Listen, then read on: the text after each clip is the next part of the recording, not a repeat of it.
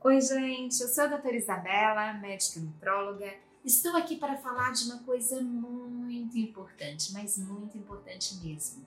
É sobre alimentos alcalinizantes e acidificantes, que tem a ver com pH ou potencial hidrogeniônico. Mas eu não vou entrar em detalhes sobre isso, tá? É só entender que os alimentos podem ser mais alcalinos ou mais ácidos.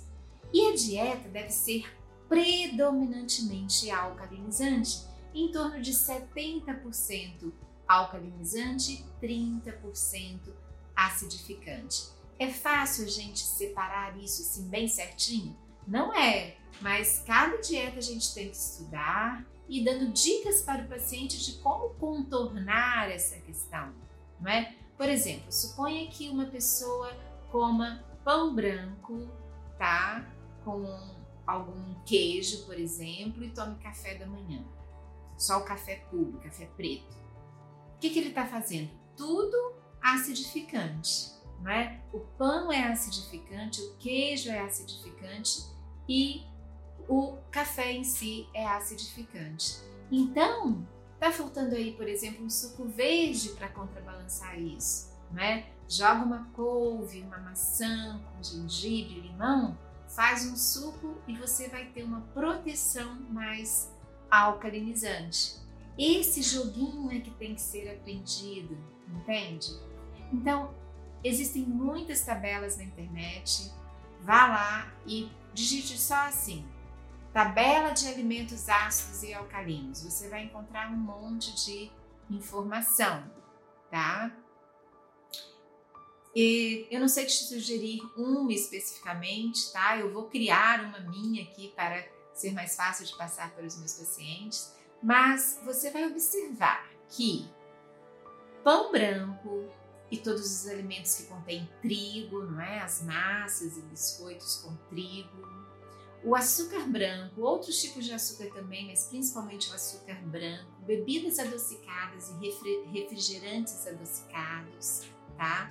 O chocolate com açúcar, né? Quanto mais açúcar, mais acidificante, muito mais do que só o cacau. Depois a gente tem os laticínios, queijos e leites, leite de vaca, principalmente, tá? Depois, carnes como a carne de vaca e de porco.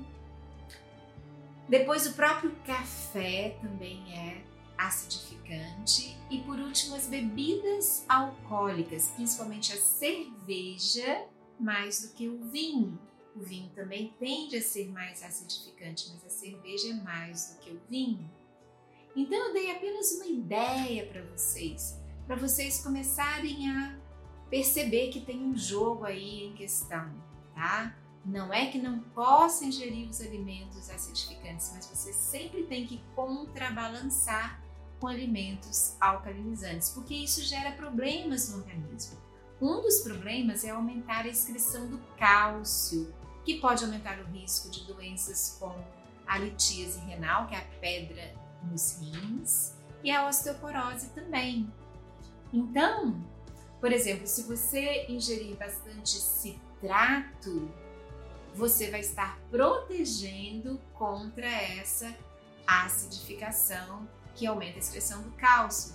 E a gente tem dois exames, né? A calciúria de 24 horas, que é o cálcio na urina de 24 horas, e tem a citratúria de 24 horas, que é o citrato na urina de 24 horas né? O aumento do cálcio na urina vai estar favorecendo essas doenças que eu falei e o aumento do citrato na urina vai estar protegendo dessas doenças. Isso é muito importante, gente. Não só essas doenças, mas tem muitas outras que a gente tem que se preocupar. Por hoje é só. Guarda essa listinha de alimentos acidificantes. Lembrando que se os ingerir, tá? Você vai sempre combiná-los com alimentos alcalinizantes. A proporção em si ao longo do caminho, aos poucos a gente vai aprendendo, tem que ter um profissional perto de você para lhe orientar, Por enquanto é só, desde já agradeço a sua atenção. Os links para as minhas redes sociais estão aqui disponíveis. Um grande abraço e até o próximo vídeo. Muito obrigada!